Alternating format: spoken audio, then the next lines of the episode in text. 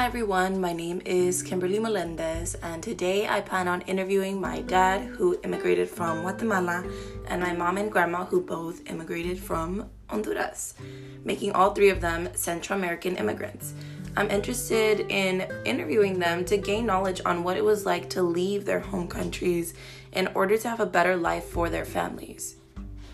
I think it's important to hear the narratives of Central Americans who can often be overlooked in the US's discussion of immigrants. Growing up in LA, I grew up surrounded by Mexican culture and heard some of their inspiring stories of why they left their home country, and always wanted to hear more stories of my own culture and people immigrating from the motherland. I hope to learn more from their voices and hope you guys listening can learn something new about the struggles and resilience of Central Americans. So, with that being said, let's get started.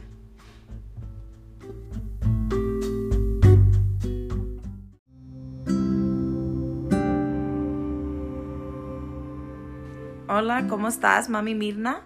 Bien. Bien, ok. So, la primera uh, pregunta es.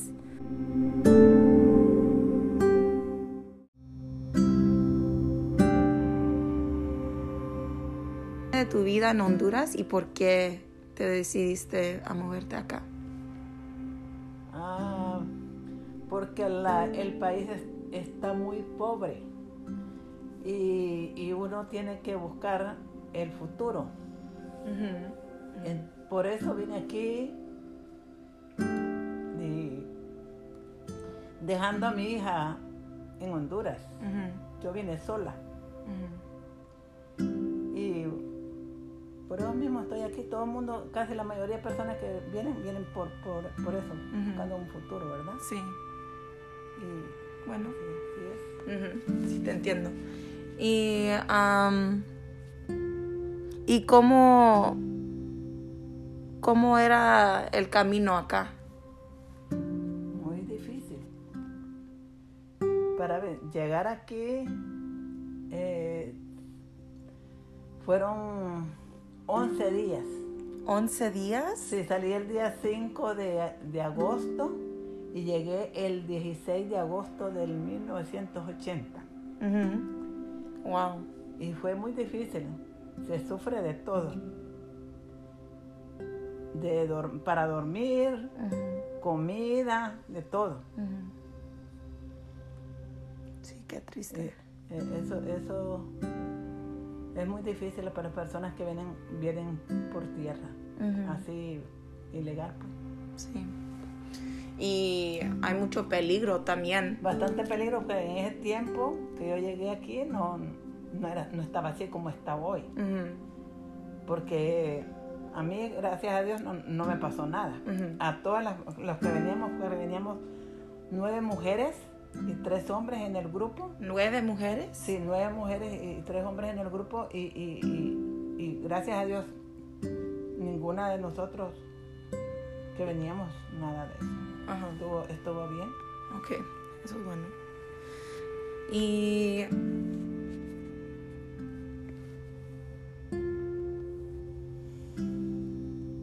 Mm, tengo que buscar la pregunta. Did the US meet your expectations? So, cuando llegaste aquí, um, ¿era lo que pensaste que...? No. No. No. ¿Y por qué? Llegué por, porque llegué de una persona de que, de que el siguiente día de que yo llegué ya estaba cambiando de casa, Uh -huh. vivía una, un single y ahí no tenía yo más que... Me, ella misma me consiguió trabajo en un restaurante donde ella trabajaba. Uh -huh. Y trabajé nada más sábado y domingo porque me entró una, una nostalgia, una lloradera por, por o, si hubiera tenido dinero en ese momento para regresarme, yo me regreso ese mismo día. Ay, qué triste. Sí, porque no tenía dónde llegar de verdad. Uh -huh. Y gracias a Dios encontré una, una familia que estaba yo en una marca eh, ahí esperando algo que, que, me llamaran por un trabajo, ¿verdad? Que habían ahí que ocupaban una persona para trabajar. Uh -huh. Y en eso llegó la, la, señora ecuatoriana, la ecuatoriana, no, tú no la conociste. Tal vez la miraste, pero no te acuerdas. Uh -huh. Entonces ella, ella, ella es la que me llevó al, al apartamento, me dijo que, ella me dijo, si quieren, si no tiene desconfianza de mí, me dijo, andaba con un hermano y las niñas las había dejado en el apartamento con su mamá. Y entonces me dijo, si quiere yo le, yo le, yo le llevo para donde, apartamento, dice, y le, prometo conseguirle trabajo, me dijo, y usted me, cuida a las niñas por mientras, y yo le, yo le, yo le donde yo trabajo, me en una fábrica de, hacer peluches, y, yo, le, yo, la, yo la puedo, que usted trabaje ahí. Y sí, estuve como un mes eh, después ahí cuidando a las niñas, mientras estaban de vacaciones las niñas, pues tenían como tres y seis añitos, las dos niñas, y entonces... Eh, eh, ella me consiguió trabajo, pero solo me lo dieron temporalmente por dos meses.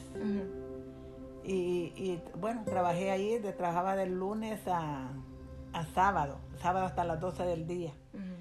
me, me, ganaba como 1.200 y pico de dólares a la semana. Para mí era mucho. Y ella no me cobraba nada donde, donde estar ahí, donde vivir, ni nada. y ella, me iba a dejar al trabajo, ella me iba a recoger y así estaba. Por eso yo le agradezco tanto a esa señora. Sí, te ayudó tanto. Sí, me ayudó mucho. Sí, ella me ayudó mucho, sí. So, personas así son las que cambian la vida para los que los inmigrantes que llegan aquí, porque ellos necesitan ayuda. Sí, porque ella también era inmigrante de Ecuador. Ajá. Eh, eh, esa familia, sí. Y yo todavía tengo comunicación con ella. ¿Oh, sí? Sí. Qué bueno. Ok, so, y para la última pregunta, the last question, what do you think? Oh, I'm sorry. And for the last question, do you think the U.S. helps Central American refugees? And how do you think they can change and improve to help them? So, para la última pregunta, ¿tú crees que el Estados Unidos uh, le ayuda suficiente a los centroamericanos que llegan aquí? Eh, pues, como eh, eso, eso, yo hablo como en el tiempo que yo llegué, ¿verdad? Ahora pues, pues para mí, no sé, no creo que, no sé si les ayudarán o no. ¿Y, ¿Y qué crees que, cómo los pueden ayudar? ¿Qué pueden cambiar? ¿A los que llegan aquí? A los centroamericanos que llegan aquí. Porque ahorita tienen hay una cosa que se llama Remain in Mexico, que se queden en México. ahora la gente no pueden esperar aquí, tienen que quedarse allá. Y, y allá están sufriendo también, porque México no es porque sea tiene demasiada gente de ellos ahí, porque, de mexicanos. Muchos mexicanos viven en ese país. es muy grande el país ese y, hay demasiada gente, mucha, mucha gente. Y más la gente que viene de Centroamérica, pero, pero, pero si vienen es por porque arriesgando hasta a sus niños, a sus, hijos. Entonces, entonces eh, pues sería bien que, los dejaran entrar, ¿verdad? pues, eh, pues sí, porque para que los regresen otra vez para atrás, ¿a qué? Sí, sí, es horrible. Porque hay gente que venden sus, sus, casitas, sus cosas y todo, y, para, para llegar, querer llegar a, este país y, que lo regresen, ya, ya cuando llegan allá no tienen dónde. Dónde, ni casa ni nada. Sí, porque dejaron todo. Dejaron todo. Toda su vida allá. Todo. Pobrecitos. Y después a tener que esperar meses y semanas allá sin saber si pueden entrar o no. Es, pues es horrible.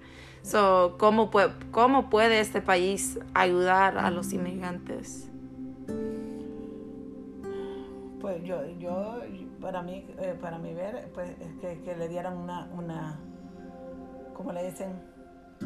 Residencia. Que, porque, que los dejaran entrar, pues, pues que les dieran, porque sí. Para tener oportunidades. Para tener oportunidad de, de que sus hijos, eh, pues sí, que no sufran tanto como sufren en el país, en los países pues, centroamericanos. Sí. Ok, sí. Y algo más que quieres decir o para que la gente escuchando pueden aprender algo nuevo, llevarse algo. Pues que, que, que sigan, eh, que se sigan luchando, la, verdad, las personas que de la protesta, que protestan a veces, vayan para, para que a favor de, de ellos, vayan de los centroamericanos, ¿verdad? Y, y, que tengan, y que tengan fe que Dios, que, que Dios los va a ayudar. Y, y si el presidente que va a entrar ahora, que sea mejor, que, que, sea, que, que como él, que si lo que está ofreciendo, que lo cumpla, no como, como los otros presidentes que han estado, que ofrecen y ofrecen y a la hora a la hora no, no, no, no, hacen nada. Ok, pues gracias, muchas gracias, mami Mirna. Y sí, y bye. Bueno, ok.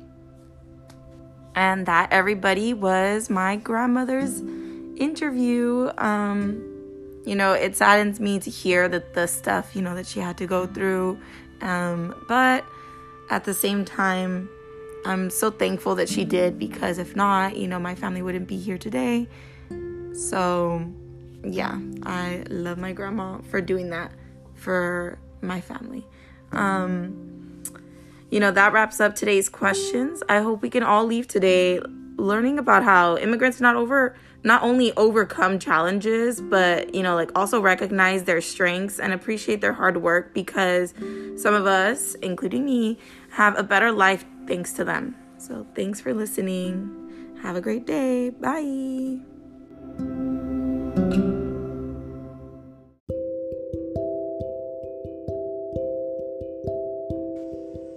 Hi, guys. Next up, I'll be talking to my mom, Glenda, who is also from Honduras and immigrated at a young age. So let's get started with her interview. Hi, mom. How are you doing? I'm doing good. Thank you. What are you up to? Nothing much. Well, let's get started with this interview. So, for your first question, um, tell me about your life in Honduras and why you decided to leave. I know you were young. Tell me a little bit about that. I don't have much to say because I was like five or six years old. But um, just remember the day that my mom sent for me and some guy went to pick me up with my aunt and that was that was about it. The guy was a coyote? That was yeah. Yeah, coyote. And do you remember anything of like your journey? How I remember that I used to be like the they thought that I was the coyote even though I was so small, because I was the first one on the hills. like a little we kid? yeah. Like, yeah. what do you mean? Like walking through the mountains? Walking through the mountains, and then we would have to cross the freeways, and I was always ahead. Maybe because I was young, and then the other people were older, with smaller, ba- like with babies. Oh, like families came together. Yeah. Dang, that's crazy. And do you remember like how many days or how long it took? I don't know. Maybe I want to say like about a week.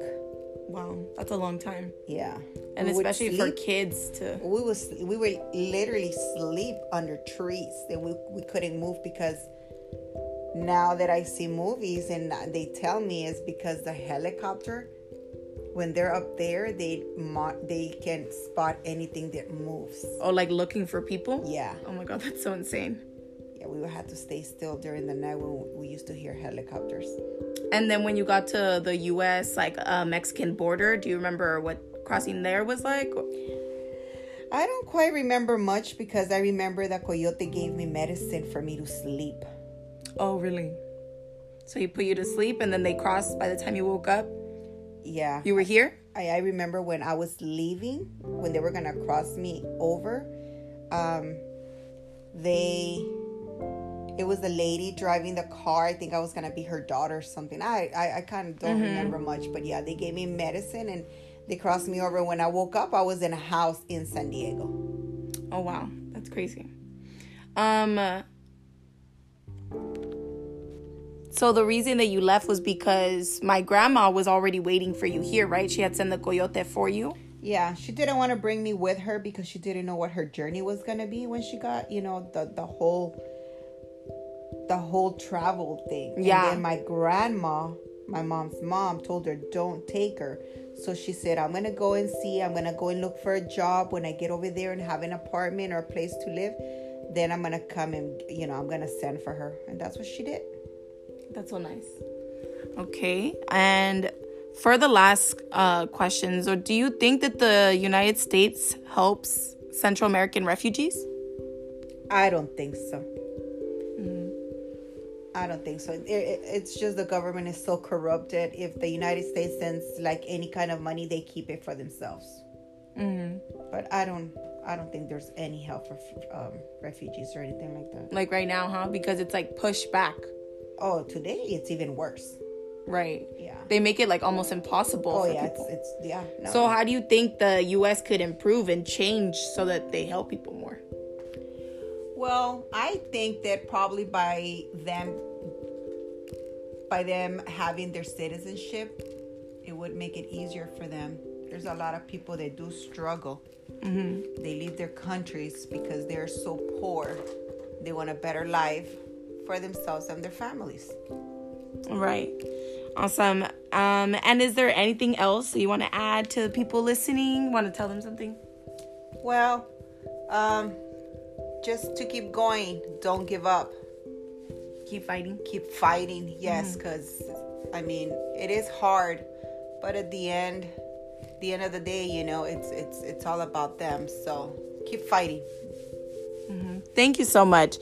Um, and thank you guys for listening. And that concludes my interview with my mom, Glenda. Thank you. Bye.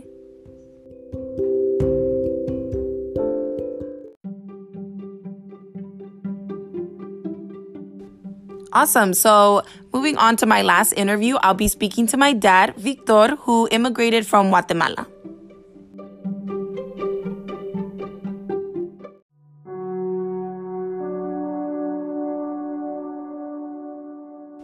Hola, Pa, ¿cómo estás? Bien, mija, aquí ahorita listo para la entrevista. Okay, pues. So, for your first question, tell me about your life in Guatemala and why you decided to leave. Ok, antes que todo, buenas noches. La razón por la cual yo decidí venirme para los Estados Unidos es porque durante los 70 mi padre estaba muy bien económicamente, pero por su desorden de tomar, mujeriar y todo, se quedó sin su dinero, sin su fortuna. Y entonces mi madre tenía que trabajar mucho, solita ella, ayudándole a nosotros. So decidí, y hablando con mis hermanos, de que iba a venir para los Estados Unidos después de los 18 años cuando me graduara. Así que esa fue mi decisión. Y después de que me gradué a los 18 años, me vine para acá, a los, llegando para acá a los 19 años. Okay, and could you tell me about your journey to the US and what it was like? Ok, la primera vez que me vine, me vine con dos amigos. La ¿ok? primera vez? Sí, porque traté de venirme por tres veces. Ok, la primera vez que me vine, nos venimos con dos amigos y simplemente en el río entre la frontera de Guatemala y México, nos salió un tipo que era coyote y nos quitó los pocos 500 quetzales que teníamos, que eran menos de 100 dólares. Oh, dang. Nos, o- le dimos el dinero porque nos iba a ayudar para pasar a México, porque nosotros en México somos ilegales. Right. So, cuando pasamos para México, ¿Te robó? ya- prácticamente me robó porque no teníamos dinero. Entonces, para rodear la primera caseta de migración, caminamos como un día completo alrededor allá, por, en- de, de Ciudad Hidalgo para Tapachula.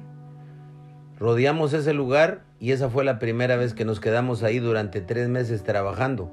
Me tuve que regresar para Guatemala con mis primos porque teníamos que regresarnos, ya no nos venimos para Estados Unidos. Después de tres meses? Después, la gente estaba feliz allá porque pensaba que estábamos muertos. Antes no había teléfono ni nada para avisar que uno estaba allá.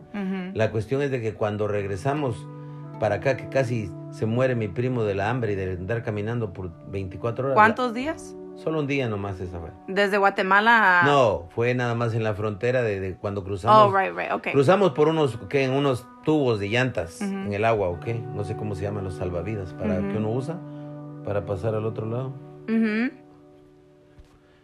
Pues la cuestión fue de que nos regresamos, ¿ok? Para Guatemala. Este, no, ah, me regresé con mis dos amigos. Mhm. La cuestión es de que después me volví a regresar, como, al- como a los 15 días, otra vez solo yo. Pero la cuestión es de que como me enfermé mucho, me agarró un gran dolor de estómago allá en, en Tapachula, que casi me muero ahí adelante. ¿México? México, sí. Casi me muero. Estuve nada más como una semana y me volví a regresar para Guatemala. Ujú. ¿ok? Esa fue la segunda vez. La tercera vez me vine nada más como con unos 100 dólares que me regaló mi papá. Estuve en México nada más como unos una semana, pero la cuestión es de que cuando me vine yo de cuando pasé la, la tercera vez, entonces yo me vine de ilegal para Tapachula otra vez donde me mantenía con mis amigos y arreglé un acta de nacimiento como mexicano. Y entonces ya me vine primero de Tapachula para Oaxaca. Ujú. De, en Oaxaca agarré otro bus para el Distrito Federal, que no tenía ni qué comer porque no me alcanzaba el dinero. Y cuando, eh, cuando llegué al Distrito Federal, busqué porque solo tenía 170 y 183 mil pesos. Ujú. Y el único bus más barato valía 173 mil pesos. Entonces yo me vine en el más barato, que no traía baño, no traía aire acondicionado ni nada. Veníamos todos ahí en el bus. Y la, la buena fue que un, un- un mexicano de ahí del- de, México, de la capital, me venía dando de comer hasta que llegué a Tijuana. En Tijuana, That was nice. eso fue en el, en el, ochen- en el 91. Ujú. Fue en agosto del 91, más o menos entre el 10 de agosto al 20 de agosto. La cosa fue de que cuando llegué a Tijuana, ese fue mi problema. El muchacho este que venía con su hermano que era dentista aquí me dijo que me fuera para ir para la casa de él. Lo bueno que yo traía dos números de teléfono de unos amigos de un tío mío de allá de Guatemala. La cosa fue que me fui para donde ellos para que ellos me ayudaran a cruzar porque ellos eran coyotes. Oh, wow. Uno de ellos tenía su mujer que había sido aquí, hermana de ese tío, y que tenía un hijo con ella. Y la cosa fue de que cuando se dio cuenta que yo no tenía nadie aquí ni quien me ayudara porque no había quien me ayudara, él me dijo se puede quedar aquí, pero la mamá de la viejita, ella me agarró cariño, dijo así llegó su tía cuando vino de allá, sin nada. Aquí quédese, no se preocupe, cuando primero Dios tenga dinero usted se va. Y así fue, como yo agarré y me fui para un parque donde se iban a reunir unos que se iban a venir caminando, y yo encontré otros tipos ahí que venían de México, muchachos iguales, que no tenían que comer y yo me saqué mis 10 mil pesos que me quedaban.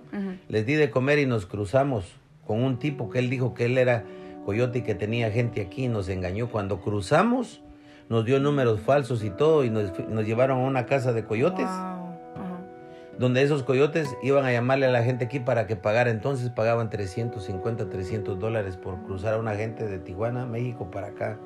Yo decía que era mexicano todo el tiempo, que era de. Zacatecas.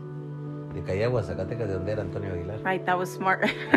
Ay, era lo único. La cosa fue de que cuando llegamos ahí empezaron a llamar y eran números falsos los que nos dio la- el que nos ayudó a cruzar al otro lado. Dang, that's Cuando, up. Ujú. cuando llamaron ellos, cuando pasamos la frontera, en la línea, ahí había ropa de todo, ropa nueva y todo. Entonces lo quise rápido, con mi ropa estaba viejita, me cambié unos buenos zapatos ahí, me puse una ropa y me vine para ti. Cuando nos venimos con los tipos esos, en la casa, cuando llamaron ellos, se dieron cuenta que no existían los números. Entonces dijeron, ya sabemos, dijo el mañoso que, que los pasó a ustedes, pero lo vamos a ir a buscar para que lo reconozcan. Y nos sacaron a los cinco muchachos y a mí, junto con un borracho, y nos llevaron en una ven para un lugar allá abandonado, en San Diego, Ajá. donde cabal sacaron una shagan y dijo, bueno, hijos de su pinche madre, ¿ok? Ahorita nos van a decir porque ustedes estaban de acuerdo con ese hijo su puta madre, ladrón, Ajá. para robarnos. Entonces, uno de ellos dijo, no, no, nosotros no, cállate porque te vamos a partir la madre. Saquen todo lo que tengan. Ahí me di cuenta yo que uno del grupo traía como 200 mil pesos, pero no decía nada. Wow. No le dio a sus amigos cuando tenían que comer. Ujú. La cosa fue que ahí nos bajaron de la ven, nos soltaron a todos. Lo único que yo pedí era una Swiss knife que yo traía desde Guatemala. Esa la dejé ahí. Y empecé a caminar ahí en San Diego como por dos días porque no tenía nadie. Le llamé al que estaba aquí, haciéndome pasar por un tío de él para que me agarrara las llamadas de collect. Ujú. Una amiga de nosotros, que era una buena amiga de nosotros, en Guatemala. Yo le dije a él que le hablara para que me pagara la pasada para acá, pero nunca. Entonces, hay una iglesia muy grande en San Diego que es de mormones. Yo pensé que era una iglesia, pero como ya había ido a pedir otras iglesias evangélicas, entonces el siguiente día que yo le hablé a un tío que cómo me venía, me dijo que me viniera caminando como pudiera venirme. ¿Verdad? Le dije que si en el freeway 5 me dijo, ahí dale, camina en el freeway. Otro Wow. día, Took walk on the freeway? otro día yo agarré mejor y dije, yo en un lugar que me van a dar de comer seguro es una iglesia. Y llegué a una gran iglesia que hay en San Diego, la vi una gran iglesia y solo gente bien vestida, americanos y blancos y todo y negritos. Y llegué caminando. Cuando entré, un México americano, chicano, me dijo que qué quería. Y entonces llegó un negrito y un americano, dos viejitos, y le dijeron, ¿qué quiere? Y él dijo, ah, es que este es ilegal, va para allá. Y ellos me agarraron los dos. Y dijo un, el negrito, yo lo llevo. Y el chicano le dijo, no, tú no lo vas a llegar porque te vas a meter a problemas. Él es ilegal y te van a parar, te van a arrestar y te van a quitar tu carro y te van a dar una multa, ¿ok? Entonces el, el, el negrito me llegó a entrevistar con una señora. La cosa fue que me llevaron a comer él y el americano y agarraron un mapa y me buscaron cabal la dirección donde yo tenía que dar ahí en, donde tenía que dar aquí en Los Ángeles. Y el, el señor, el morenito este, él era cristiano, agarró y me llevó a su casa, me bañé y todo, me dio su rupito humilde que tenía y me preparó mi lonche y me llevó a la greenhouse. Ahí me puso en la greenhouse, pagó el boleto que valía como 13 dólares y el resto, los 7, 8 dólares, me lo regaló. Se puso a orar conmigo y me dijo que te vaya bien. Y gracias a Dios cuando pasé, que venía platicando con un señor, le digo, ¿y hay emigración? Sí. La cosa fue de que cuando pasé estaba cerrada y gracias a Dios así llegué a Los Ángeles solito, sin nadie. Such good luck. Eso fue todo. Okay, and did the US meet your expectations? Oye, oh, claro que sí. Cuando yo llegué aquí, en realidad me sentía muy feliz. Porque había oportunidad de hacer lo que yo quería. Yo quería estar aquí nada más por unos 5 mil o 10 mil dólares. Y gracias a Dios pasé todo eso. Pero aparte de eso, gracias a Dios pude ayudar a que todos mis hermanos estuvieran estables. Es un gran país. That's so good. I'm glad that, you know, you see it as a, a good thing that came true for you. Um, so for the last question, how do you think the US can help immigrants right now? Ah, antes que todo, tratar de ayudar a los países corruptos, porque Estados Unidos es el que los controla, Uh-huh. Yeah. para que ellos tengan una mejor vida allá y la gente no se tenga que venir a arriesgar a morirse. I agree with you completely. Um, any last words of advice for people listening? Ok, pues un consejo para todos los que están aquí tratando de, de agarrar sus documentos, que sean positivos, que traten de estudiar y ser inteligentes, y que todo primero Dios va a salir bien. Okay, awesome. Thank you, Bob, for being here. De nada más, I love you. Love you too. Okay, I hope you guys took something uh, valuable from the testimonials of my family. And thank you for listening. Bye.